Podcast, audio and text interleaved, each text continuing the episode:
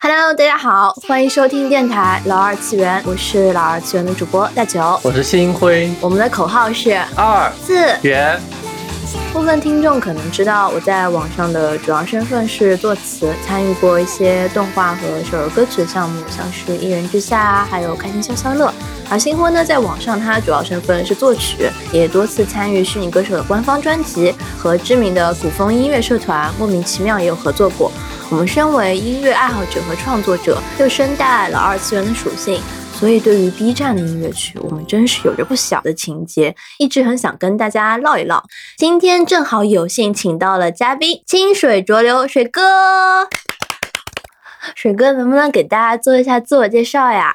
呃，大家好，我是清水，然后大家平时都叫我水哥比较多。然后以前是在 B 站做音乐区的主编，然后做了大概四年的时间，啊，一四年开始的吧。呃，对 B 站音乐区的发展还是有一些了解的。四年时间还蛮长的，我觉得一四年到一八年，其中呢有段时间是我们见证的 B 站音乐区的辉煌期。对，应该应该算是运气比较好，是赶上了从最初的就艰难的时期，然后到开始稳定，然后再到最后发力的那段时期，我是我是全程参与了。后面的那些呢，因为个人原因离开了，可能就不太清楚他是到底是怎么怎么回事了。不过我们今天可以聊一聊看。嗯。嗯，这边因为水哥是从一四年开始的嘛，我们稍微给听众朋友们讲一下 B 站区更早的，就是它从建站零九年到一二一三年的时期，到底是一个什么样的状况？部分观众可能知道，就是 B 站它的前身其实是网站 Miku Fans，这里的 Miku 指的是日本的一款虚拟声库软件，初音未来。由徐艺创建的哔哩哔哩，在零九年的时候，其实它的名字就叫做 Nico Fans，而且一开始呢，它上面的内容主要就是搬运 Nico Nico 网站的一些音乐稿件。当时我们其实会看到很多像是触手猴之类的翻奏，以及像是九零猫这样子的翻唱内容。以上 UP 主均已不火了。哎呀，我笑的把这音频都笑爆了。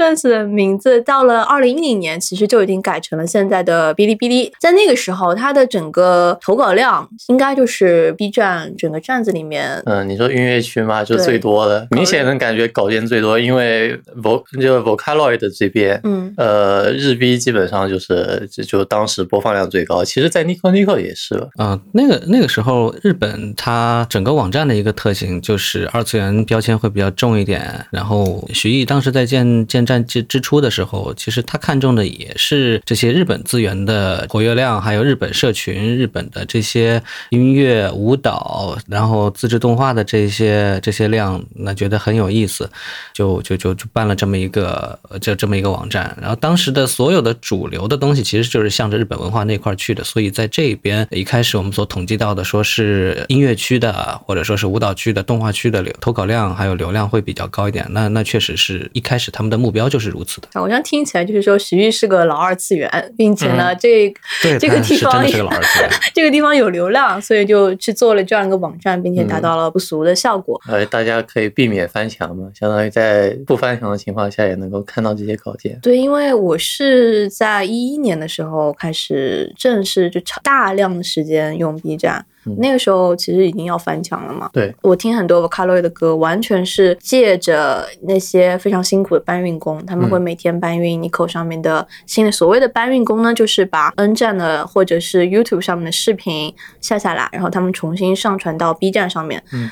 比较有良心的呢，就会标出本家；稍微没有一些良知的呢，就会嗯发出来。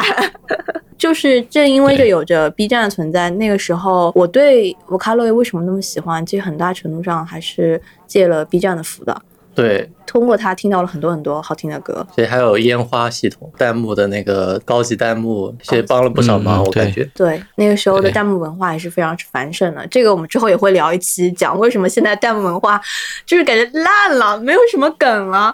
就我们可以之后展开来聊一聊。那水哥，你那时候在音乐区当主编，你的主要工作是做什么呢？应该是从加入到 B 站一开始的时候，还并不是说做主编的工作，都是让你从审审稿开始学习起，你要先学习它的一个稿件的审核机制，了解它稿件审核的这么一个各种规章、各种制度、各种线在哪里，然后实地的去操作一下，就告诉你，让你了解一下每天大概有多少，每个区有多少的投稿量，呃，投稿是什么类型的，是然后有没有不符合规定的，然后符合规定的话需要怎么样分类，这些一开始先做这些比较初级的这些工作，然后等到你了解了一些这些通过稿件投稿审理了解了这些规则啊这些其他东西以后，然后再投到具体分析内容，呃，分析用户，制定运营策划的这种运营的这种工作中来。明白，这个审核的规则是不是随着年的，就是年数的增加，审核规则的这个数量也是越来越多的吗？对，基本上基本上不需要一年，一个季度就可能会有一个大纲性的一个变化，因为你审核包括了当时一开始的时候，我们我们虽然说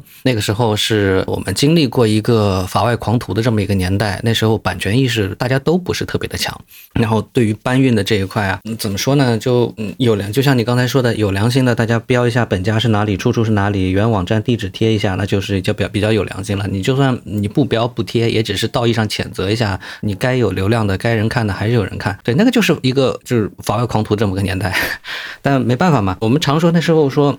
就本家都没说什么，你你在那跳什么脚呢，对吧？大家都能有东西搬过来给你看，就已经是很开心的一件事情了。这也由此可见，当时国内的二次元音乐，它其实还没有自己的一个形态，也就是只能借着外部的这些，比如 B 站，呃，比如说 N 站的这些老的翻唱唱见的这些演奏家的这些老老 ID 们，给我们贡献那么多的东西，来影响到国内的这么一个潮流、一个流行的一个趋势。大家其实没有对于国内的这一块二次元音乐。乐的这么一个概念，都在跟着日本那边的走。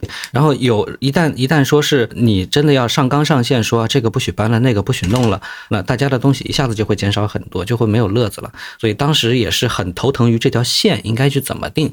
也有那时候也有在积极的一点一点的去培养，说是我要有自己的日本艺人的这个版权的引进。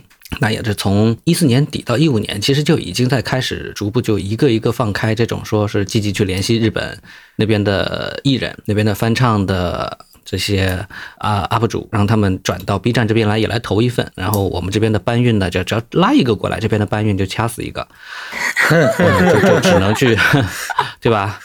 这个就把把非法转合法嘛，反正大概就是这个路数。但其实还是搬运的那时候那些搬很不幸很不容易的这些搬运工，还是创造了一个很奇迹的一个时代，还是要跟他们说声谢谢的，很不容易。你要说什么那种今天投了稿，过个几天再搬过来的那种，已经是很懒的搬运工了。当时音乐区呃最牛逼的是谁啊？牛牛。等待等待尼哥和牛牛，这这两个人就是怎么说呢？是冤家死对头，是吧？两个人都是拼手速，就本家那边投稿没有几分钟，就你你就能在 B 站看见，等于是几乎同步的这种这种享受。有有这样尽尽职尽责的搬运工，你真的没有办法说是再去要要求他们太多东西。我只能说好好好，赞赞赞，顶顶顶，对吧？对。我记得他们那时候因为搬的太快了，有时候歌名翻译就是机翻，然后而且关键因为大家都看了，你知道吗？然后歌名就已经先入为主了，后面改都改不掉，就很尴尬。对的，对的，有好几首歌都是因为他们自己机翻翻过来的，然后就就后面就变成了槽点。对的，就没有办法，但的确是很感谢他们。那其实，在您工作的那段时间，我我一直会听到您的大名，是因为经常会有人跟我说啊，你这个歌词，你这个歌要做快去联系水哥，水。可可以给你搞个推荐，我说啊，这样子就可以了吗？当在一开始的时候，推荐位这个东西呢，是一个很好的一个激励手段，因为当时我们也没有想明白说怎么样去把一个主站的东西运营的更有更有建设性、计划性。等于说是我们所有的资源都集中在首页的 banner 位上面、推荐位上面，然后还有一些话题的集合页上面。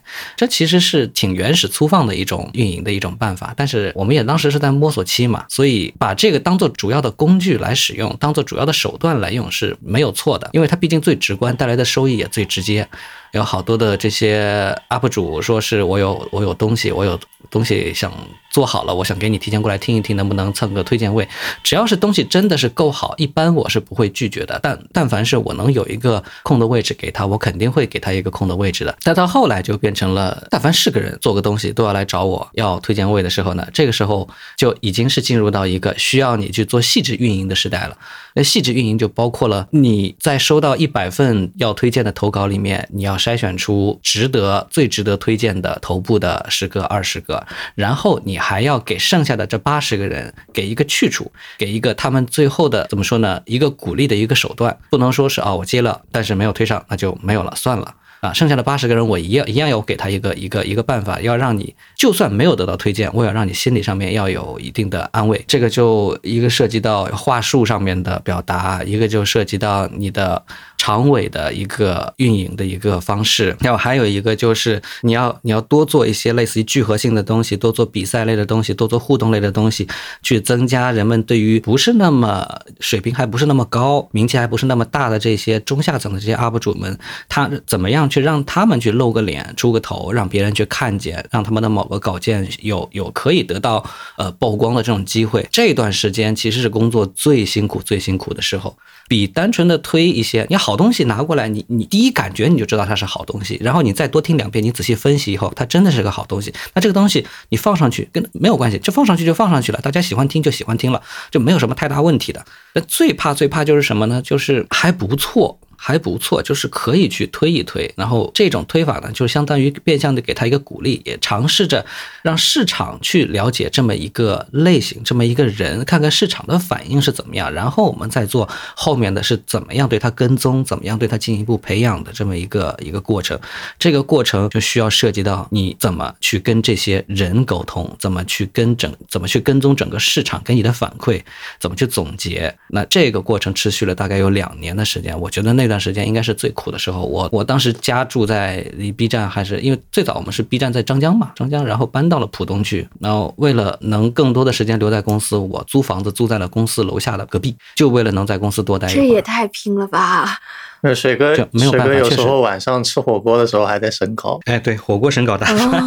这真的，因为我听你这样说，我觉得你的工作范围其实是远超一个编辑的工作范畴的，嗯，甚至还多了社区运营啊之类的这些内容。啊啊，对对对，当时 B 站对于运营这一块没有其他的岗位是来做的，我们当时的编辑部统称的一个部门叫内容运营部，也不叫编辑部，叫内容运营部。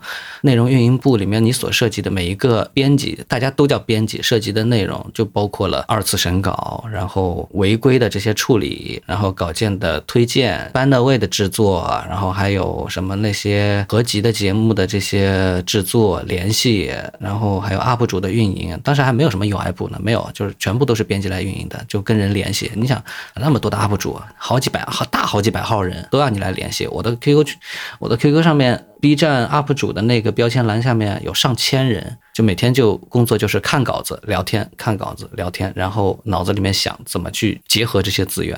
我印象中看到过你之前发的微博，说你那段时间的运营的策略其实是和每一个 UP 主都认识，并跟他们熟悉。对对，我觉得这真的是需要大量的精力和热情去维系这样一个，我甚至不，我觉得称之为工作，工作这两个字不配。我觉得这个真的是热爱。对啊，就相当于住在 QQ 和 B 站的那个后台了，感觉。对对对，你你可以，我们最早的一批 B 站的工作的这些编辑，他们身上都和我有一样的一个特质，就是说什么是老二次元的这种特性，这些人身上都有。对于他们自己所负责的这个板块里面的文化门儿清，什么都知道，什么梗啊，什么历史啊，张口就来。然后对于里面的 UP 主，侃侃而谈，津津乐道，就所有的头部的、非头部的，甚至宝藏级的。藏在里面的，你跟他说一个，他都懂，该放在什么位置，他也都明白。但是就受限于当时的一些工具也好，展示的位置也好，或者说其他的一些网站的硬性的这些东西也好，有很多东西在那个年代还没有办法去完全实现它，所以大家其实都是藏着一股劲儿在工作的。那时候的热情非常非常高。每一个编辑都把自己当成是整个社区的一个小主人这么来看待的，然后这个小主人要带着大家共同创业、共同致富的这个这个感觉，就有点像是在一个大的城邦里面，大家分了很多很多的小庄园，每个庄园里面有个庄园主，你你生产什么，我生产什么，我还要把它加工成什么运出去，特别的火热。到了之后，编辑开始变多了以后，那我们就要考虑更多更大型的东西啊，就整合资源的东西啊，那个时候工作又开始变得不太一样了。这是。一个方面，整合其他区的资源，就是交叉资源来整活儿。我们现在叫整活儿，以前叫做活动整活儿。然后是跟其他的更外围的版权方的合作，就比如说是跟类似民乐机构、类似于国家的一些音乐机构、类似于其他的一些品牌方去做一些互动，然后 UP 主的结合，然后一些产品的延伸。比如说我有这么一个类型的乐器乐器生产厂商，我有乐器来跟你合作，我用乐器跟你合作，不花钱，他用乐器跟你合作，那你要想办法把这个乐器。植入到你的这些 UP 主人群里面来，让他们愿意去参加你的这个活动。然后虽然奖品就是他们的乐器了，然后再比如说是有一些你们都知道的恰饭的东西，当时的恰饭其实也很苦的。当时恰饭你一个品牌方找过来，他也不给你钱，我就说我给你一些其他的，用推荐资源资源换你的推荐资源。那你怎么样去让 UP 主愿意去去赚你这个推推荐资源呢？那也是要要想办法的。到真正到后来开始有钱去办活动的时候，你还要怎么去想着把这些钱花到。刀口上是吧？就让每一个 UP 主都，每一个瓜 UP 主，每一个观众都能够满意这个这个结果，这其实就是很难的。我有印象，就是有一些活动，经常会你们看到一等奖、二等奖、三等奖都不是钱。你说一个键盘什么什么什么？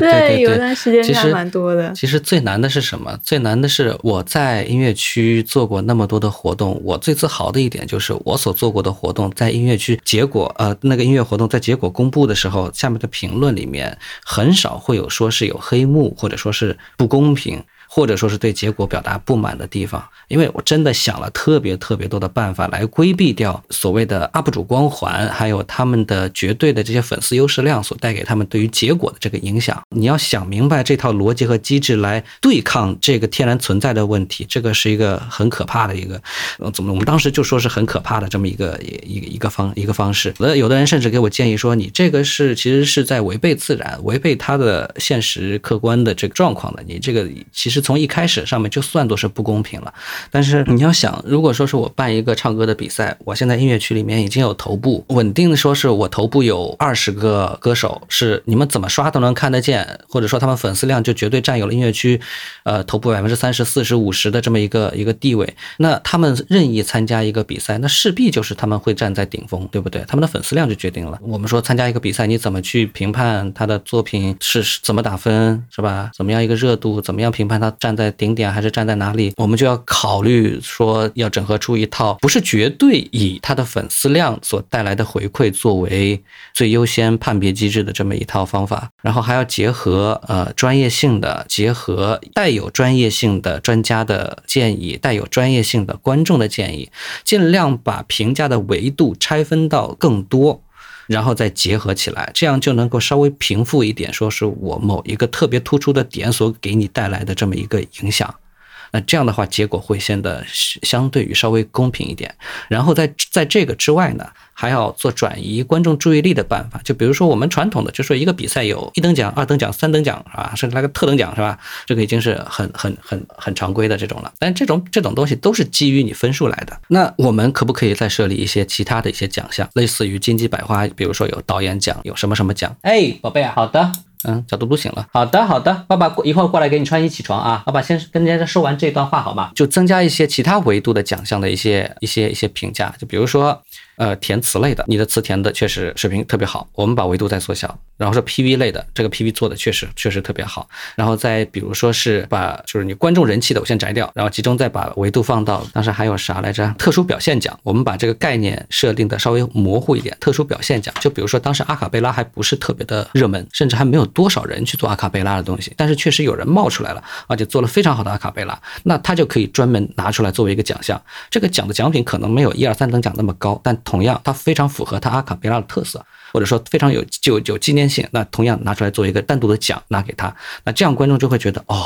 原来确实不光是看粉丝量、看观众量，只要你真的够好，你只要各方面都好，你可以在凭借你各方面的水平拿到你该有的东西。当时为了这些，我们做了特别特别多的工作。我能明白，这样的活动其实是会给音乐区的 UP 主一种非常强的心理的安慰或者是鼓励，就说我一定是会有崭露头角的机会的。嗯，尽管我现在还埋在下面，但是只要有谁看到我了。我就被看到了。对对对，我觉得对于用户的心理的安慰是比起你常年的几个 UP 主挂在榜首，给给整个一个社区带流量、冲高度的这么一个手段是是更关键的。但这样一个好的发展趋势，在我看来，这两年似乎是 在发展中逐渐式微。因为我关注可能就是 Vocaloid 更多一些，Vocaloid 它不是会有每周的周榜嘛？周榜上面，我在评论区看到一个很有兴、很有意思的现象，就是小朋友们经常会在留，也不能说小朋友们，观众们，观众们经常留言的时候，他们会高呼说啊，这个旧曲又上榜了，他们会觉得就是每周能看到是个很开心的事情。然后我在想，这旧的歌，新的歌里面三十首里面有二十首是旧歌，就代表你这个礼拜只有十首新歌被人看到了，这就是说你这个地方完了。但是似乎大家并不觉得这样是个问题。对对对，以前的这这个老的这个小圈子的这个状态。虽然说从表面上看，大家对于我们这个圈子的文化都非常的专注、专一，对里面的话题、对人物都津津乐道，哪怕老生哪怕老生常谈都没有关系，是吧？就他们享受的是这种文化带给他精神上的安慰，就是他们对于文化层面的东西会考虑的更多一点。我们能记住每首歌是怎么唱的，记住每首歌有多少人唱的最好，记住哪些歌手他唱了什么东西，然后不断的去推荐、安利给其他人一起，然后跟他感受这。种文化的东西，这是老圈子的一个特色。但是这一群人呢，数量相对于会比较小一点，而且他不太不太说是跟其他的领域、其他的圈子去产生结合，或者说是相互干涉。对，相互干涉的事儿一般是官方来做。等到你这个圈子人数慢慢扩大了以后，这一群我们以前自己经常自自称为遗老，不太适应说现在的这个呃互联整个一个互联网整个一个网站发展的这么一个一个趋势了。以前我还在 B 站的时候，我就跟其他他的同事就很大胆的预言过，以后如果说是啊，不管说是 B 站是姓姓徐还是姓陈，这个网站如果真的要做大，引入更多其他的三次元板块，让它的这个人流量涌入的越来越多，规模越来越大，它一定会变成一个我们我们就假设它的发展前景非常非常好，那它就一定会变成一个规模非常大、发展前景非常好的普通网站，普通的视频内容聚合网站。又跟其他的我们所之前以前我们能够看到的什么，当然它是奔着有土鳖的那个方向去的，但是它的运营管理模式、社区管理模式不是有土鳖的那种形式，但是它的内容成分上面来说，会越来越近接近接近有土鳖的那些内容的体量、分类方式、分类人群里面所所占有的比例，还是乱七八糟，会越来越像。所以你的这些老的这些呃，我们这些遗老，他怎么去面对新的这些用户、这些观众去涌入？那这个就是一个历史才能解。解决的一个问题，网站说没有办法真的给你架起一个壁垒来很好的保护到你们这些东西。我就算给你保护到了你们要的内容，你们要的这些收看的渠道，保证你们还是有那么些的人在里面玩，不受外面干扰。但是你们自己内心还是。呃，你们自己在自我审查的时候，还是容易看得到外面这些东西的呀。你还可以看得到投稿量被其他的东西冲的只剩下百分之几了呀。你还是能看得到你们的流量，虽然说哪怕没有我们在我们的极力维护之下，你的流量跟以前并没有差太多。但是外部流量涌入拢那个融融进来的时候，你势必就被冲淡掉了。原本一个网站一个礼拜，我说我进来一万个稿件啊，我们音乐区能够有个两千、三千、四千、两千、三千，差不多吧，两千、三千。哦，我就很觉得很厉害，全镇百分之三二三十的稿件量都在我们这里。那等到我其他的板块欣欣向荣全部开放的时候，我一一个礼拜我能涌进来十万、二十万、三十万个投稿的时候，我原本那些我给你保护好了，还是两千、三千，那就被冲淡掉了，流量也下去了，点击量也下去了，好像关注度也下去了。那没有办法的，事实就是这样的。我保护的再好，你也是只能这些。然后我们说，随着网站的增大，也有更多的人会涌入音乐区啊，也也会去看音乐区的东西。哎，很不好意思，这里面音乐区的由于壁垒建的太高了，这里面其实有一个长久以来。我一直都没有跟大家说的一个问题，就是为什么会觉得音乐区从最辉煌的时刻到现在逐渐的你看上去没落了，有绝对性的一半的原因是出在这些坚守着的，或者说是他们自己，我们就还是用遗老来称呼他们吧，就是这些遗老的心态。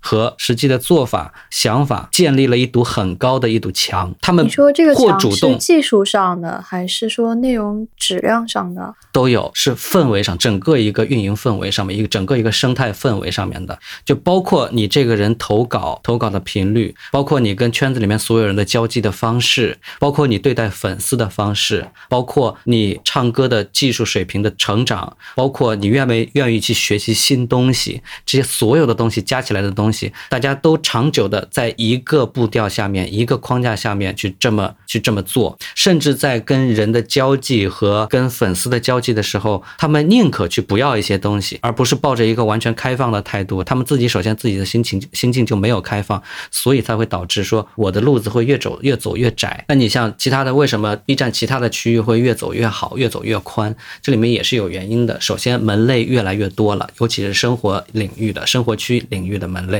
影视剧区的，近两年是科教的、人文的、教育的，所有的这些门类全部打开了以后，你会发现这个网站不存在什么小圈子了，没有什么小圈子一说了，它就完全变成了一个功能性的板块。你每个人都按照自己自己的需求 tag 去寻找你要的东西，然后到聚合到你常用的这些你的收藏夹、你的常用的收藏、你的常用的 tag，网站会给你整理好，会给你推荐到你的页面来，就变成了完全是一个你自己定制化的这么一个网站了。那这个时候。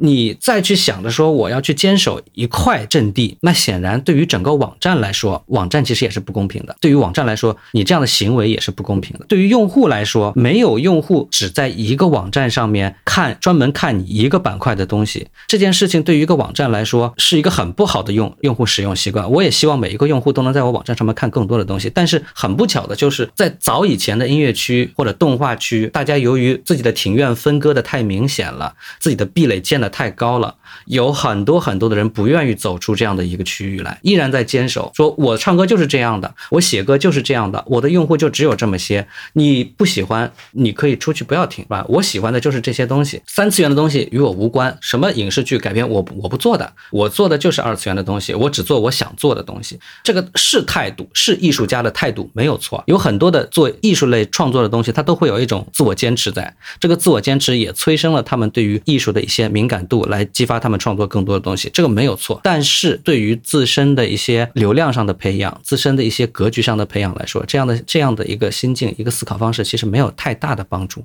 甚至是会起反作用。你会说看着其他的区域领域越来越好、越来越棒，然后呃什么新进的一些 UP 主会整，我们当时不是会会说吗？你唱得好不如会会整活吗？你会整活，你愿意去跟用户互动，愿意响应用户的要求，那其实。没有错的呀，你换一个角度来说，没有错的呀。我们以前说一个认真创作的 UP 主，他在一个网站上投一个稿件，他首先取悦的是谁？他首先取悦的一定是自己老的音乐区的这些 UP 主，他首先取悦的一定是自己，然后再是取悦的能欣赏他的观众。其实他把观众人群摘得很小，你不喜欢他的歌，他是无所谓的。但是后面新进来的这些啊啊这些 UP 主呢？他很明白自己要什么，他很明白自己的水平在哪里。他要的其实就是让大家喜欢这一点，他要的是让自己身上能够有被大家喜欢的特质，无关于说我的技术到底有多高。当然我会去磨练我的技术，我一定是会随着你们的喜好去磨练我的技术，去整我的花活。那这些 UP 主在一六年、一七年的时候，大批的涌现了一些老的忠实于原创、原原创的这些二次元氛围比较重的这些 UP 主呢，对这些人是非常非常鄙视的，就认为他们活儿不行，就是我们所所说的，就是音乐方面的活儿不行，唱的不行，拉的不行。你博人眼球倒是第一名，你你不存在，你不具有说是我们音乐区的 UP 主的这么一个特质。我要鄙视你，有一些这种鄙视是公开的，有一些这种鄙视是小圈子里面私下传播的。这种情况，我蹲了太多太多的音乐群，这些我都知道。就是音乐区里面的鄙视链，就存在的鄙视链，永远都是一撮一撮去鄙视另外一撮。但你说真的，我们现在心平气和的坐下来去分析这个东西，这东西没有错啊，大家都没有错的。有一些后来的后来的这些 UP 主，你说他们去追求让用户更喜欢他，你下一次整个什么活吧？哎，什什某某某动漫歌曲出了，你要不要整个恶搞版？哎，你听，嗯，好像挺有意思的，观众呼声也挺高，我就唱呗，唱就唱呗。那一唱，观众喜欢，一高兴，哈哈，有更多人来关注他，哎，又整了个好花活，然后再破圈，破到微博去，破到其他地方去，让更多的认识他的粉丝量一下子就上来了，就成了爆发式的这么一个 UP 主新星了，是吧？那你让。原原来那些苦苦在那儿。自己搞创作，搞了三年、四年、五年，自己觉得拿出了自己最好的水平去伺候他自己喜欢的这些用户人群的 UP 主，那么多年才培养出了十万、二十万的这些啊那个粉丝量的这些人，他们的心态怎么办？那就崩了呀！我学了那么多的专业知识，我花了那么多的时间精力来打磨我的作品啊，尤其是 B 站音乐区，还有一个最大的特质就是我对于视频上面的东西、PV 的东西要求还特别高，甚至有一部分的粉丝就是。并不是说我单纯是来看你音乐的，我甚至是来看你的 PV 的。那你这个 PV 要投入多大的成本？你这个还不是有钱人能玩得起的东西。我花了那么大的精力，那么多的钱来给你砸一个个作品，弄给你看。反响甚至还没有人家来唱一首搞笑的歪歌，那这种怎么办呢？那我在这中间听出来说是，虽然说音乐是娱乐的一个分支，可能这个定义会有一些，有些人可能不愿意这么定义，但我在我现在暂时这么定义啊。如果是更偏向娱乐的作品的话，他们可能获得的眼球是更多的，所以原本娱乐性不那么高的音乐作品，或者是那些音乐 UP 主，只是专注在做自己的原创歌曲，说是艺术性更高，艺术性更高，虽然不代表。技术更强，那么可能获得的关注就是会少一些。但我还是会说，看到音乐区有一些坚持做原创的 UP 主，他们后来还是获得了比较好的发展的。比如说像 VC 圈的 Island，嗯，他就是特别典型的一个例子。从普通 Disco，那的确是真正意义上的我们小圈子的文化。通过湖南卫视由李宇春的演唱，然后传播到了更大众的地方。这件事儿其实其实有很多大家不知道的这么一个内幕在这里。教主的那首歌，其实教主在这之前已经投了很多首歌了，在他们小圈子里面已经小有名气了。但是教主那首粉丝量还不是特别的多。但是当普通 disco 出来的时候，我当时是周一上班，我当班的时候我就。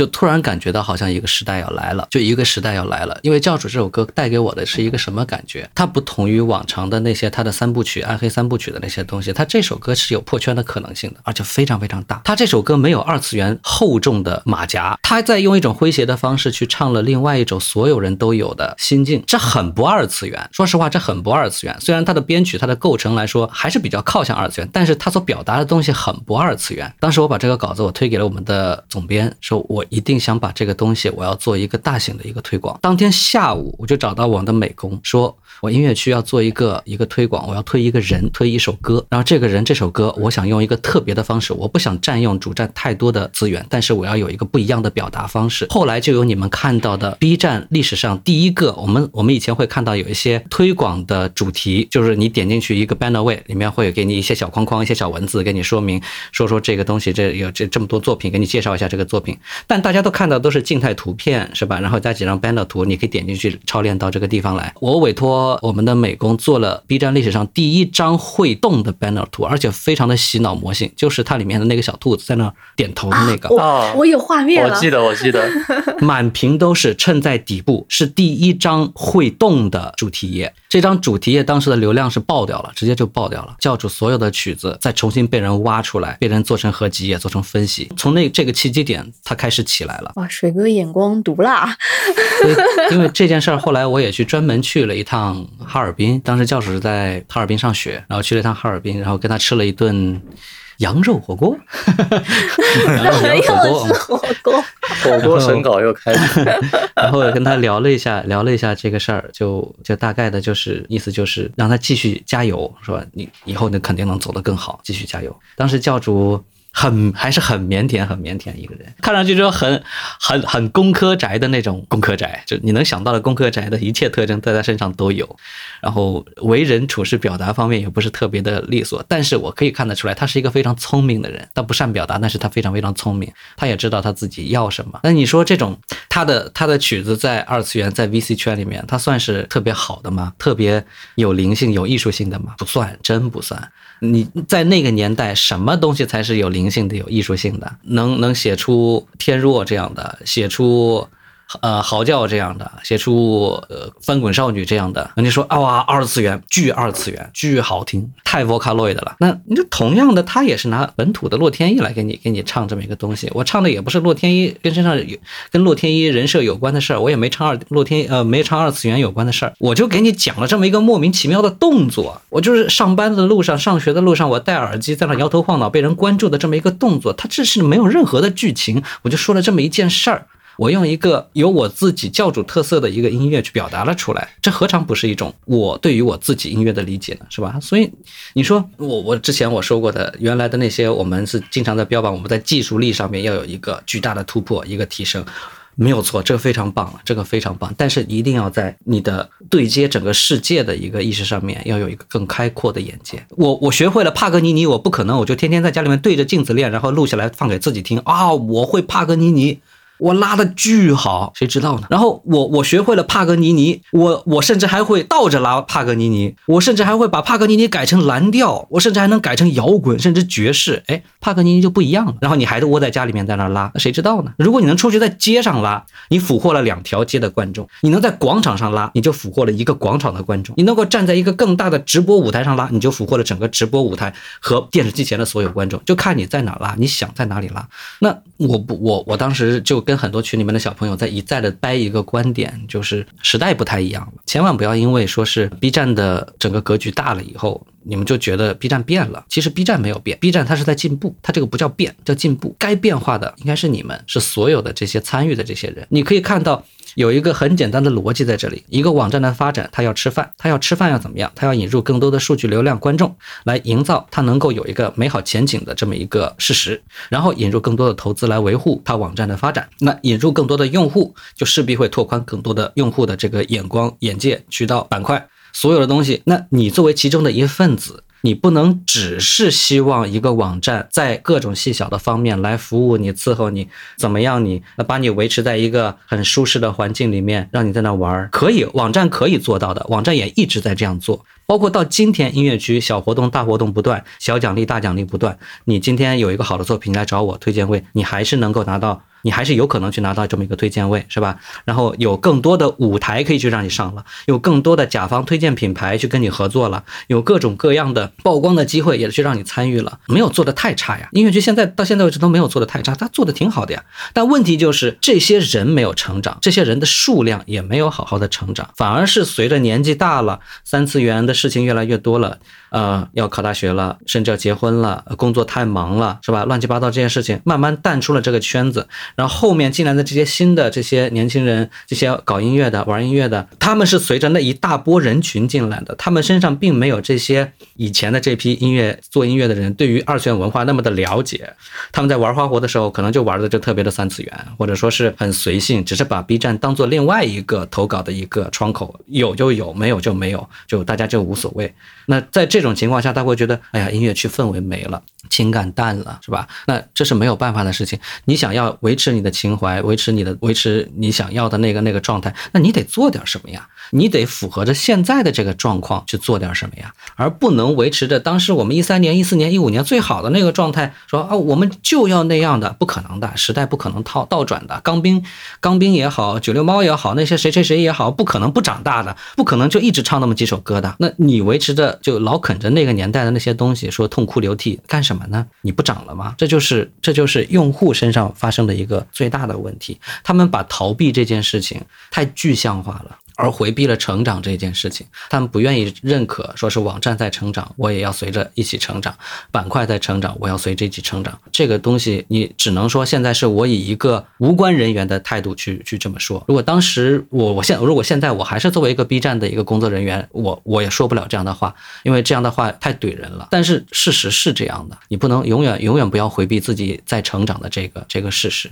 虽然这个事实很残酷了，对吧？其实我特别特别明白为什么当。时有好多的小朋友就天天钻在 B 站看音乐区、看动画区，不愿意出来，也没有交际啊，成了交际废人了。这批人大有人在，而且这些人身上的二次元属性特别特别重。你问他二次元所有东西，他几乎都能给你答上来。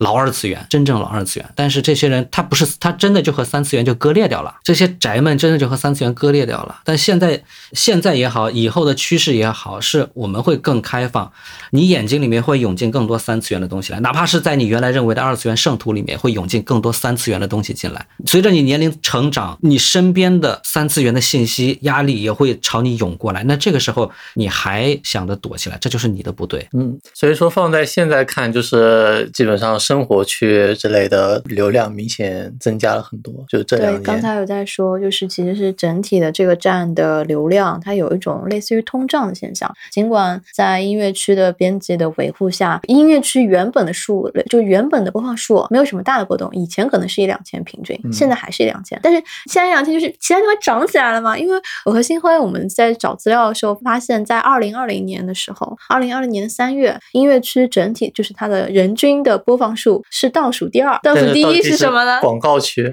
然后广告区五月的时候没了。现在就是真正的倒数第一。对这个吊车尾的状态，我看着还是有一种恨铁不成钢的感觉。但是，但今天就是跟水哥聊下来，就发现其实并不是音乐区下去了，只是其他区上来的太快太快了。这里面我再给你讲两个，有讲两个有趣的地方，也能够来证实这证实这一点。就首先我们说啊，B 站的音乐区的这个板块的功能性，它对于我们平常听音乐来说，真的是一个最好用的工具吗？很显然不是。B 站。曾经自己还做过自己的音乐播放器，但是还黄了。哦，你说音频区？音频区，音频。音频区还发过红包，你还拿了红包啊？你想，B 站的你，我虽说是以音乐为主的这么一个板块，但是它其实并不是一个享受音乐、分享音乐最好的一个方式。随着我们现在的生活节奏，尤其是一二线城市的、三四线城市的可能还好，就哪怕是一般人的一个生活节奏，我要听一首歌，我打开的永远是纯粹的音乐播放器会比较多一点。我这个时候如果我听音乐，我还想着要看看视频的时候，那一定是我的生。生活娱乐方式相对于少的年代，我才做的事情。我现在有更多的事情来取代这一个过程。人但凡要填补自己内心的空虚，要做几件事情：听音乐、玩游戏、看电视、看电影、做运动、社交，对吧？就这么几个事情来分担我们的业余的时间。家务不算啊，家务不算。家务，家务虽然也是调节心情的，家务其实对我来说还挺重要的。然后，但是你可以边做家务一边听音乐，或者是就是对听的这方面还是不受限。但是你想，现在我们比当时下了班以后，坐在电脑前打开网页看音乐区、看动画区这样的时间、这样的机会肯定是少了，少太多了。因为我愿意去干其他的事情了。我有打不完的游戏，我有看不完的好剧，我有看不完的直播，我有看不完的明星，我甚至还有更多的玩的方式。我可以做手工，我可以做纸模，我可以去听课，我有更多的时间来充斥我的自由的时间。音乐区的音乐播放呃这个播放器，它显然不是一个欣赏音乐的最好的一个手段了。我甚至希望它来填补我的。碎片时间。碎片时间碎到什么程度？我洗澡的时候听，我上下班的时候听。但是音乐区的播放器它是伴随着画面一起播的，它可以后台播放，但是很麻烦，你得设定。我我我甚至相信有大部分的人甚至都不知道 B 站的播放器它是支持后台静默播放的。那在这样的一个前提之下，它对于纯粹欣赏音乐来说没有一个好的优势了。我为什么不用网易云音乐呢？对，我觉得主要的问题是视频吃挺多流量的感觉。打开一个视频，比方说你在上班路上，你打开一个视频，肯定不如缓存好的网易云。嗯。那你也可以缓存啊。但是，比方说你你听一首歌，那你从一首歌切到另外一首歌，嗯，如果是网易云的话，可能就一个歌单就解决了，嗯。但是如果是 B 站单独的投稿的话，你可能得一个一个点。其实 B 站是有是有类似于 Nico Nico 那个播放列表的，只是大家可能就不太熟悉这些功能，新进的用户。对对。首先，这个功能出的也太晚了，这个这个功能播单的这个功能，我们内部人员都吐槽了四五年都没有出来，直到我离职都没有出来。我进去的时候就就已经大家就已经研究好了该怎么做，也也不怪，也不怪这个东西。反正技术开发这个东西，一是要时间，第二也是要配合市场当时的一个状况。现在你们再去回头看，你们真正有多少时间拿来正儿八经的享受音乐、听音乐的，几乎没有了，真的，你不要开玩笑了。你们现在听音乐，绝大多数时间都是在移动中，或者是睡前，占据的都是你们碎片时间，根本就没有当时的那个我坐在电脑前好好的去听一个听一首歌、看一个 PV 的那种那种状况了。除非你是工作需要。嗯，其实我听音乐大部分时间是在上班，就是要要开始认真工作了。那为了确保我的诚意，那我就开开音乐，这样我就不会看别的事情。这个就是功能性的去去去做一件，把它作为一个呃能够给你带来一个精神集中度的东西，甚至有一些这这和睡前我听白噪音、听那些什么高山流水、听那些东西其实是一样的。你真的是在听歌吗？你只是在享受一种氛围，对吧？然后在这种情况下，音乐谁唱的，唱的怎么样，对于你从前的。概念和现在的概念来说已经是两码事情了，但还是要唱的好一点，唱唱的烂了睡不着了。哎，对，唱的烂，哎，唱的烂其实也就无无非就是秒切的事儿，切下一首。嗯。其实最近啊，就不光是 B 站，我感觉整个华语乐坛都有一种走下坡路的感觉。自 自从周杰伦不出专辑之后，就感觉就就就感觉好像真的就听不到什么歌被淹没了。对，其实其实其实还是我刚才说的那个问题，就大家有更好的娱乐方式来代替听歌这件事儿了。抖音，这真的真的就是这个原因。我我不说抖音、快手它到底糟粕大于精华，还是精华大于糟粕，但至少它占据了老百姓大部分的娱乐时间，或者说碎片时间，这件事儿是铁一样的事实。那这代表了什么？代表老百姓需要它，他想要它，那这东西就没有错。那一个人的时间是是是是有限的，我花那么多时间在打游戏、在看抖音、在看直播上面，那我就哪有时间去？去提高你的艺术造纸呢，对吧？我们要现在连艺术造诣都没有了，我们就只造纸都说不出来了，没有没有办法说是安下神来、静下心来去去打磨一下自己灵魂深处的那些东西了。我我听个什么，以前听个 Vocaloid 好多的评论，好我还写专栏来。剖析歌曲，现在还有人会这么做。以前会有人看，大把的人看，大把人在惊呼妙哉。现在呢，是吧？嗯，现在我唯一看到还有剖析作品，就是雨梨的粉丝们。对，其他的好像真的没有看到。雨梨的粉丝是一个很奇怪的一个群体。我我有时候真的很佩服雨梨，他对于自己粉丝的运营的这么一个 一个方式，他很忠诚，也很有意思。他那个圈子维持的非常非常好，很厉害，很厉害。对，我觉得万象镇的成功，一方面是。嗯，前面提到说在视频的制作上面很厉害，然后本身它整个生态链很完整嘛。这个其实我们在第二期的时候我们有比较详细的聊过，大家可以 点回点回我们的第二期，我们专门聊了虚拟歌手声库的一些事情。前面就是我听水哥说，就音乐剧的 UP 主，大家在不同的舞台，对于 B 站的 UP 主，尤其是音乐剧的 UP 主，其实最大最大的舞台就是 B 站的拜年季吧。那音乐。区的编辑，或者说就一半年级的这个音乐的作品，会专门去约他们来做，还是说你们会有一个甄选？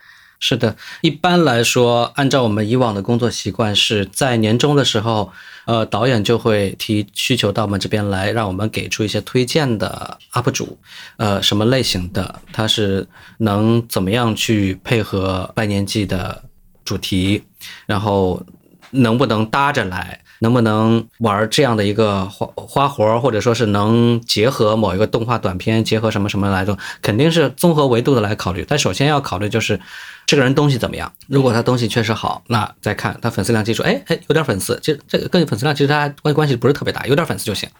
然后再考虑这个人好不好，好不好交际，好不好联系，然后费用怎么样，可不可以和其他的区域去联动？那这一系列综合综合下来，然后我们就会专门诚恳的把你邀请到整个一个创作团队来说，是负责专门一个板块的这么一个作作业。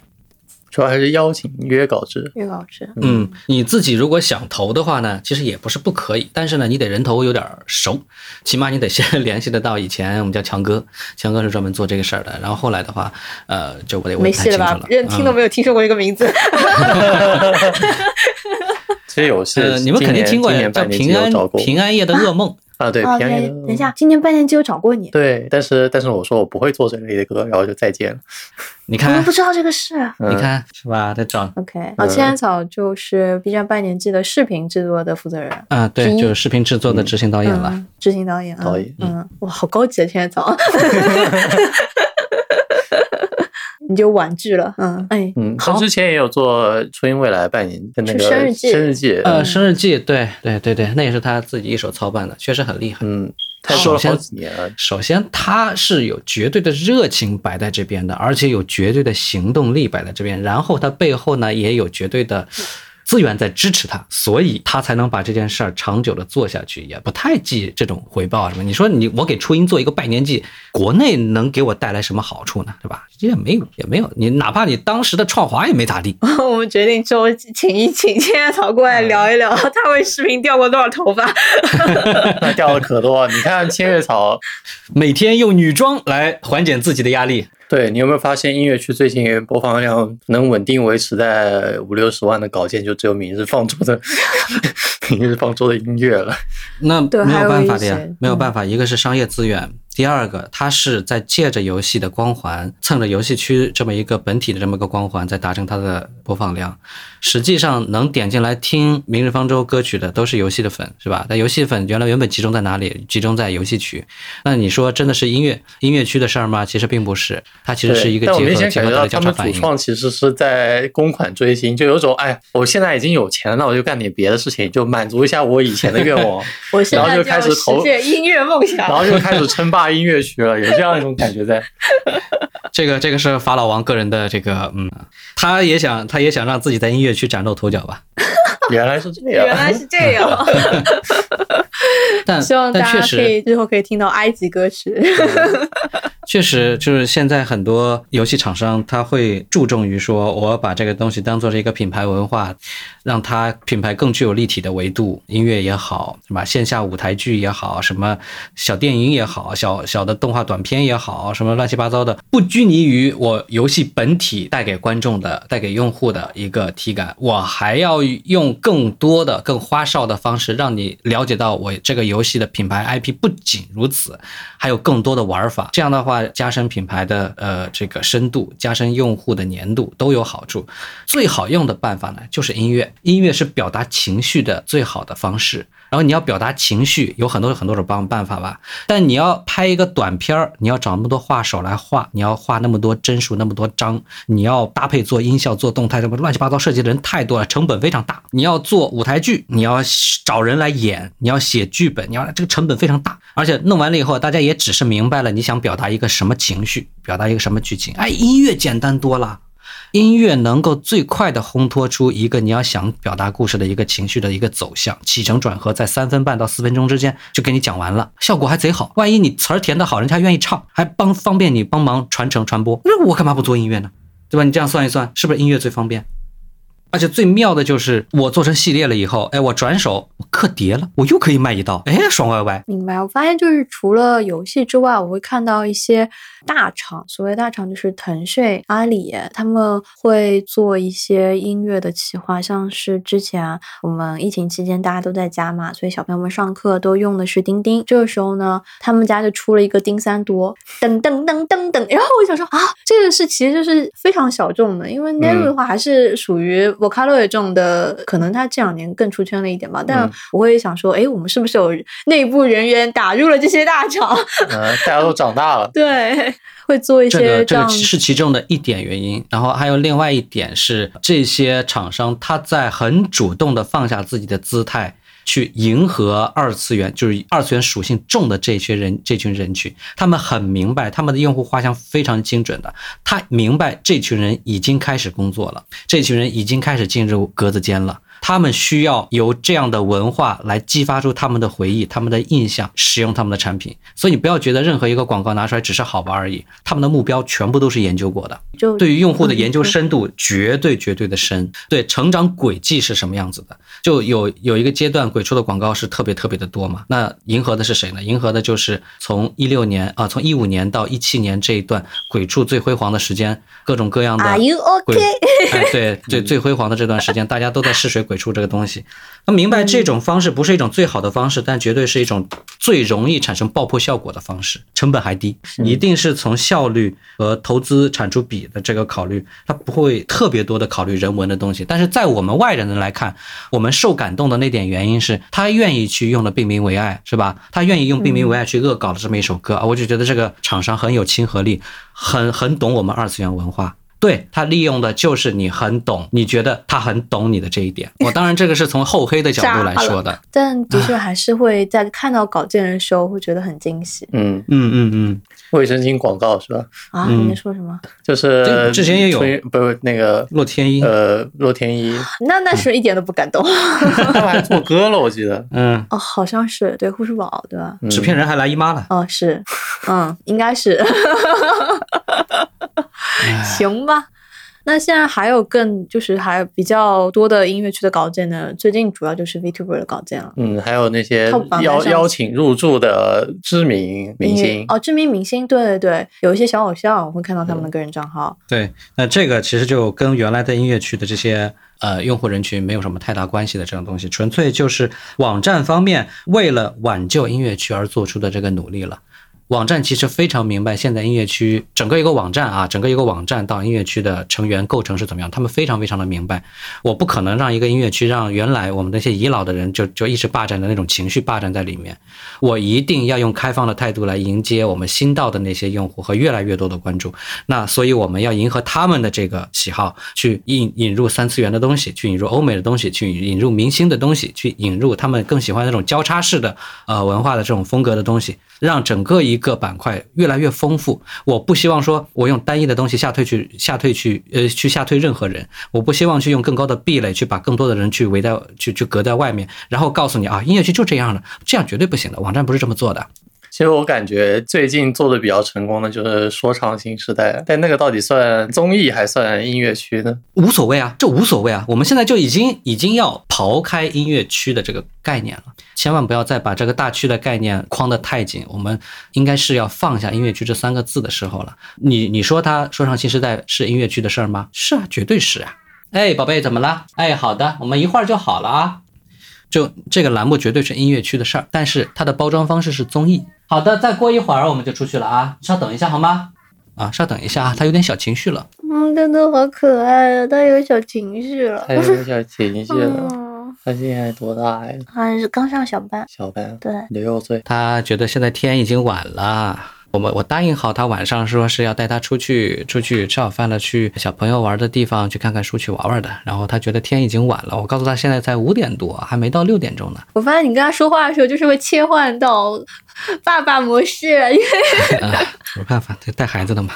我们刚刚说到说到哪儿？就是说唱说唱新时代这个综艺，说它是音乐区的，绝对是音乐区的东西。它里面所代表的音乐区的一个分支的一个部分，而且把它表达的特别的透彻。啊，有代表性。你说它是综艺，它也绝对是综艺。那你你真的如果让它分的话呢？我肯定愿意把它放在综艺区啊，对吧？那儿有更广的用户人群啊，我能够收到更多的呃数据流量的支撑啊，对吧？包括广告投资方也好，呃品牌方也好。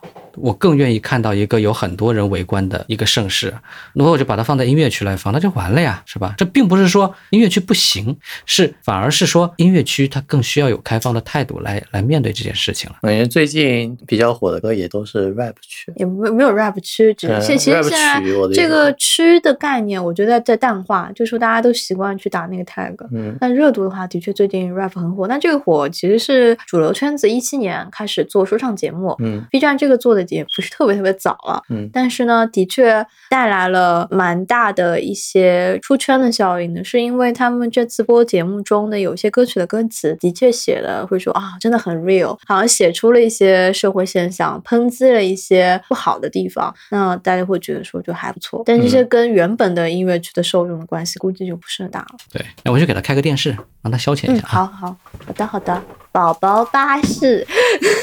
那是他妈唱的，然后他妈他也不爱听，我妈气死。世界名曲《宝宝巴士》。从今天开始，我要自己上厕所。其实可以聊聊争议事件，因为感觉最近还是有挺多话题性的 B 站的，就是关于音乐区话话题性的东西，嗯，都上知乎了。有一些上知乎哪些事儿呢？就我觉得比较热的就是潘 piano 吧，潘潘 piano 这个事件，嗯，就是呃，当然这里不仅限于 B 站音乐区，因为它也在主要是在潘 piano 是干什么的？好的，嗯，潘 piano 就是一个弹钢琴的小姐姐，嗯，四五年前就开始弹钢琴，上传钢琴的视频了，嗯，但那个时候就不怎么火，就每个视频播放可能就几千、一万出头。后来她开始做 cosplay 了，就一边 cosplay 一边弹钢琴，她是有大欧派的 cosplay 小姐姐，然后就火了，就大家都经常看大欧派，对的，然后然后现在就行就又说行业内卷了是吧？越来越严重，然后包括现在 某男都只穿个裤头在那弹钢琴了。前两天那个图看见了吗？呃，对，前两天的图特别可怕。这说明什么？这说明什么问题？这说明了音乐已经不再是我们关注的重头戏了。对于一般的用户来说，或者再换一个角度，对于一般的用户来说，他们其实欣赏不来你弹的那些那些东西，他只能凭直觉你弹的好，弹的不好。听完了以后，他也对你没有什么评价。那就索然无趣啊，是吧？我我我我看完了这个东西，还被你教育了一样的感觉。哦，这个东西好，但是我不行，我弹不来。哎，我觉得不太痛快。算了，我就不关注你了，换换下一个，我能给我哈哈哈的怎么这么心思狭隘呀？哎呦，我不是，这不是心思狭隘。这是一个很正常的一个一个想法，一个判断。嗯，如果我是一个舞蹈区更严重，我感觉。你你想啊，能给我带来能给我带来其他各种各样的刺激、心理上的满足的东西，一定是能够挑战我常规意识的，挑战整个一个基准规则的这么一个东西。就在这样的一个一个前提之下，他哪怕去扫大街，我都觉得很有噱头。同样的，你说我们自己站内的那个叫谁来着的，我还认识来着，哎呀。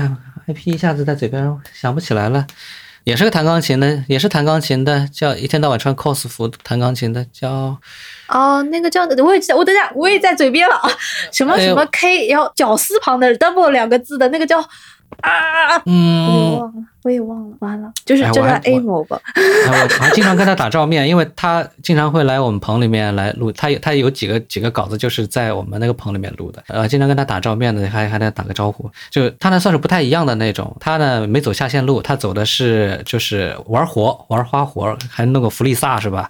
穿一身弗利萨，穿一身黑衣人。他玩的那种路线呢，就就就是就是那种搞怪，也是非常规路线。但你要说真正从也是美少女啊，啊对，真正真正的说，它能够带来一个破圈效果的、爆炸效果的，一定是说在道德边缘线翻滚试探的那种，能够起得了争议话题的，一定是穿的少、穿的性感，或者说是有意无意的露出了一些性暗示的这些东西，它能够给人带来最大的视觉上的、感官上的一些刺激，由此引发人的。激烈讨论和破圈的效果，但你说这件事儿，它从根本上来说和他弹琴有关系吗？没有，他只不过是换了一种方式来拯救他弹琴没人看的这么一种状态，他挑战了传统的方式之后。换来了爆炸式的流量和关注度，但是换来的有没有人继续关注他的音乐如何，他弹的如何呢？还是没有。实际上，它是一次失败的自救的一次过程，但是这个没有救到他的艺术领域的，就是他弹钢琴的这一块的这个。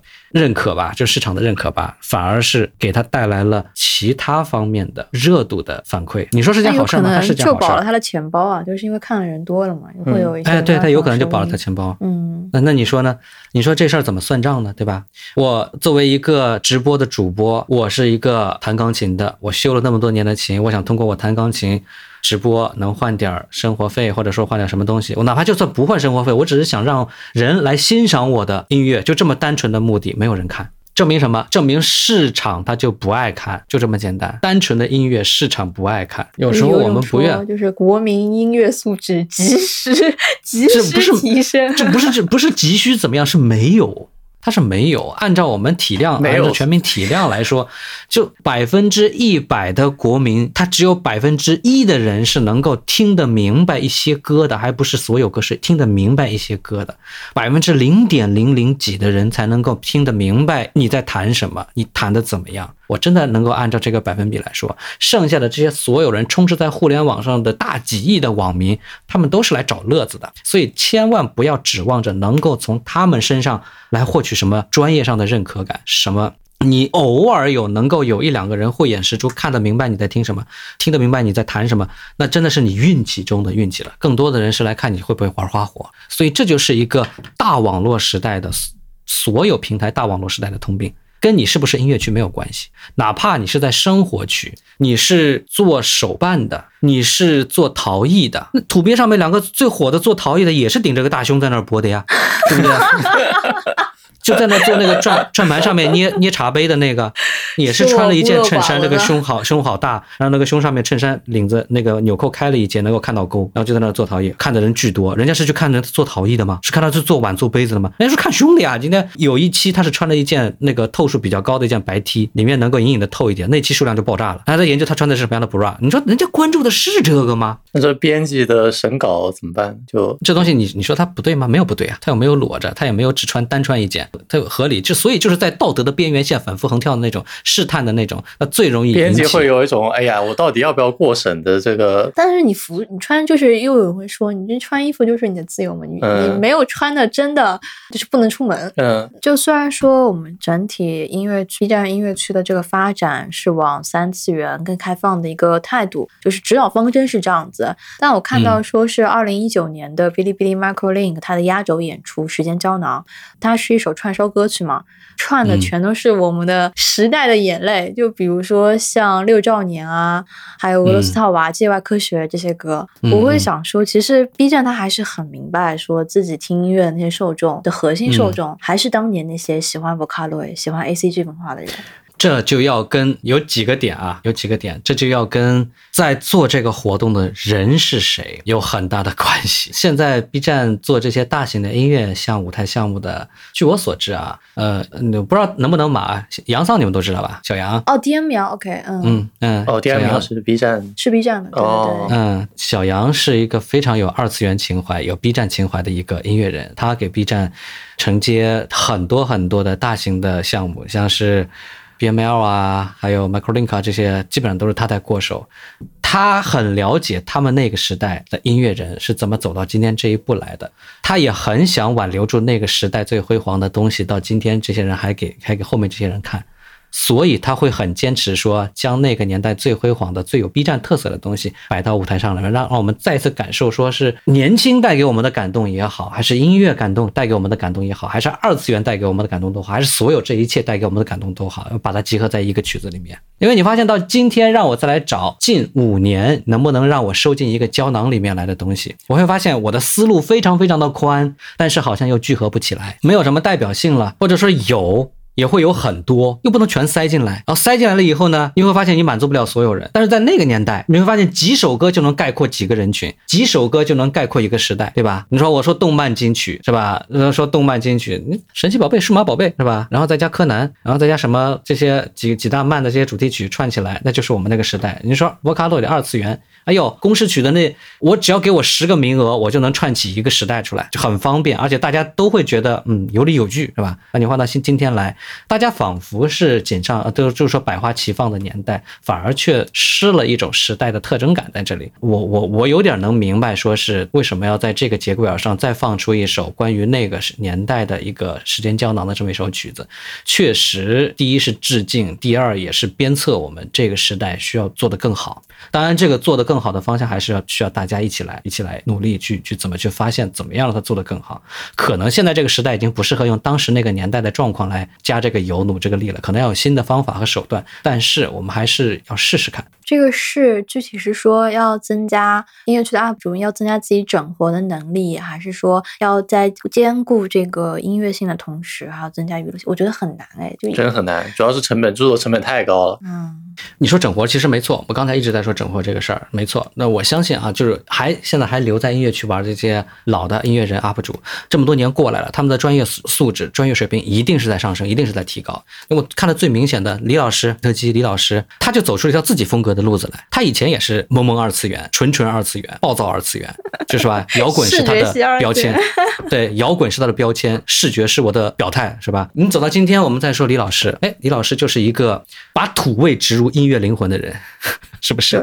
他 他可以在任音乐的任何角落挖掘出他土味的本质出来。那我就觉得这就很有意思啊。他其实也是在用他自己的方式去让更多的人了解音乐，用一种奇特的方式了解音乐。这里面不存在说误导不误导，就像我们小孩子学英语一样，你第一件做的事情一定不是说让他去记单词、去背词根、去背语法，没用的，他记不住，他没有支撑，没有依托，一定是让他先熟悉语境、环境。我们平时中。平时我跟我爱人在家里面，我会有意识无意识的，我们用英语交流，去带他去听英语的呃沙龙课，里面全程都是英语的。他听不懂没有关系，他告诉爸爸我听不懂没有关没有关系。我现在是在磨你的耳朵，我要让你熟悉这件东西，我要让你熟悉这件事情。真的到你开始学英学记单词的时候，你的平时的耳朵磨的过程当中，你会记住很多很多东西。小孩子记忆力很强的，包括我们每个成年人记忆力其实也很强的。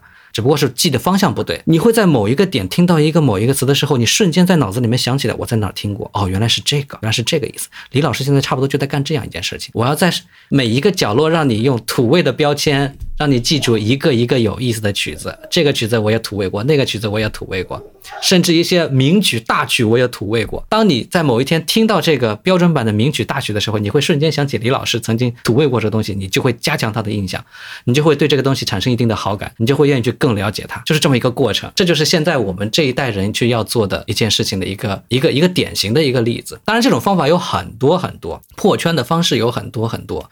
你像早早年没有人玩阿卡贝拉，对吧？我们国内没有多少人玩阿卡贝拉。所以，首先技术引进这件事情本身是需要一个过程，能力的培养也是需要一个过程。我我不是我看会了我就我就会了，我还得学。这东西你还得首先你唱功得可以，然后你的乐理基础也要可以，你和声基础也要可以，然后你才能够组人也好，自己单个去切分也好。这个过程很复杂的，但是国外玩的风生水起啊，因为国外有这个文化呀，对吧？你你到你到今天，好多的好多的阿卡贝拉的这个人声乐团也组起来了，燃点也好，形耳也好，你你可以听到很多，他们现在也在走公演了，也在走一些呃大型的活动的这种演出了。人家一看，哎，这个东西有意思呀，就不用乐器。就跟唱一样，就唱出了各种各样的声部，有伴奏，有人声的，有意思呀。大家就记住了阿卡贝拉这个东西了。然后你再说别的乐器，有很多街头的 loop 音乐，loop 器在脚底下放着，一大堆的乐器在那儿摆着，一个一个采样，一个一个加入 loop 循环里面，然后他再挑主乐器出来，合着自己刚才 loop 好的这个段子，把一首完整的曲目再演绎给你听。一个人成就一支乐队，你国内也开始有了，是吧？就音乐已经。不是我们传统意义上啊，不对，应该说是音乐本来就不是我们传统意义上说的开伴奏、开唱这么简单的事情。音乐有很多很多神奇的表达的方式。我觉得现在接下来该让我们所有用户去关注和理解、去了解、去发现的，应该是这些东西。我们能够获得音乐的办法太简单、太方便了，唾手可得。但是你了解的音乐只是很浅显的音乐，很很普通的音乐，这些东西你会对它产生一个廉价的感觉，会会会产生一个没有什么太大了不起的感觉。你真正要让别人做的是让产生音乐，让音乐重新产生。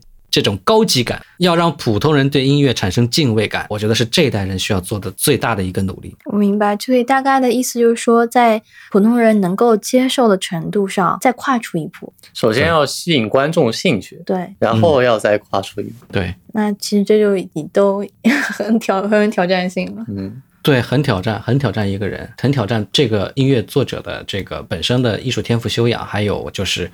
他的前瞻性的想法、总结归纳能力、前瞻性的想法，结合自己的音乐素养，这三点能够做起来的话，应该是他能做一点事情的。感觉就像结合了产品经理和程序员的工作。对啊，你看现在谁工作谁不是这样呢？是吧？所有的这些信息也好，人也好，都处在一个特别饱和的一个状态。你要么就是你想有，随时就能有；要么就是你不想有的时候，也能铺天盖地的朝你过来。所以你不重视它了，你真的不重视它了。你现在还有，就像我们常说的，为什么现在的乐坛不行了？磁带的年代，流行歌手跟着港台走，是吧？然后到了港台内地双开花的时候，我们又跟着那些。呃，打榜的那些节目走，电台走，实际上到了现在互联网开放的时候，我们应该更容易去接受到我们现在有什么新歌手出现了，有什么新曲子出现了，因为渠道丰富了嘛，我们获得的手段也丰富了嘛。但问题就是出在它太丰富了，它太多了，唱歌的人曲子没有比以前少，反而是几何数量的爆炸了，所以你才会觉得你很难再去找到一首能够让你去代表什么什么，代表什么什么。当年我们能把四大天王代表整个一个个华语乐坛，是因为只有四大天王。你除了四大天王，你还能选出什么四大四个人来代表华语乐坛呢？很难。你当年你能说周杰伦横空出世？对，周杰伦是横空出世了。他因为带来了一种前所未有的音乐风潮，叫中国风。我们没有听过一种蓝调布鲁斯结合中国元素的这么一种方式，RNB 结合中国风的方式，我们就觉得他是一个神一样的人物。他开创了一个新的东西，是因为他以前没有。现在你想要有什么都有，甚至是一些我们以前从没有经历过的东西，从没有感受过的东西，现在也用综艺的形式包装给你了。你通过一档中国新说唱，你能了解说唱原来也有那么多的风格。我觉得，正如说，由于服饰品牌太多，才会出现了潮流买手，因为这些买手他们会去挑那些。更好的、更特别的衣服推荐给他的顾客们。对于音乐而言，我觉得音乐编辑其实就某方面来说承担了买手的这个工作。他去罗列，他去收集这些更好的音乐，然后推荐给大家，安利给大家。我觉得真的是一个非常厉害、非常值得尊敬的工作。真的很感谢水哥 这些年的付出。日常工作的一环，很重要的一环就是聚合，就是聚合，就就是潮牌精品店小老板在做那个展示装一样的那种效果。但最近最近这段时间，感觉大部分的推广还是给了商业合作，没有办法呀，也能理解，确实确实也是没有办法。对，但我相信现在的音乐区的编辑们，他们也是有传承着之前水哥他们这一代的遗老编辑的精神内核，黄金精神，还是因为我会感受得到有些 UP 主还就是有有些编辑他还是给了一些新人 UP 主机会的，可以看到他们用心的地方。对对对，非常非常高兴今天能跟水哥如此深谈了 B 站音乐区的事情。我们作为 B 站的老用户，也感觉眼前的这个视野更清晰了一些。未来我们做歌到底应该怎么去做，更好的去权衡音乐和娱乐性，稍微清楚一些。进军鬼畜，这就是你今天学到东西吧？进军鬼畜去。那么我们今天差不多就聊到这边。谢谢水哥，谢谢水哥。哎，不客气，谢谢。下次再聊。对，下次再聊。然后观众朋友们，如果呃喜欢我们的节目的话呢，就非常欢迎你给我们留言，跟我们讨论我们今天聊到的一些事情。差不多就到这边了吧？好，还有什么收尾词？再见，大家再见，拜拜，拜拜，好的，拜拜。嘿，没想到还有片尾的贴片吧？二零二零年，很高兴跟星辉一起做了这个播客，更高兴有很多朋友支持我们。正好这次呢，我们频道跟淘宝双十二活动有联动，在淘宝中搜索“老二次元日常”这六个字，会随机掉落红包。再一次感谢大家的关注。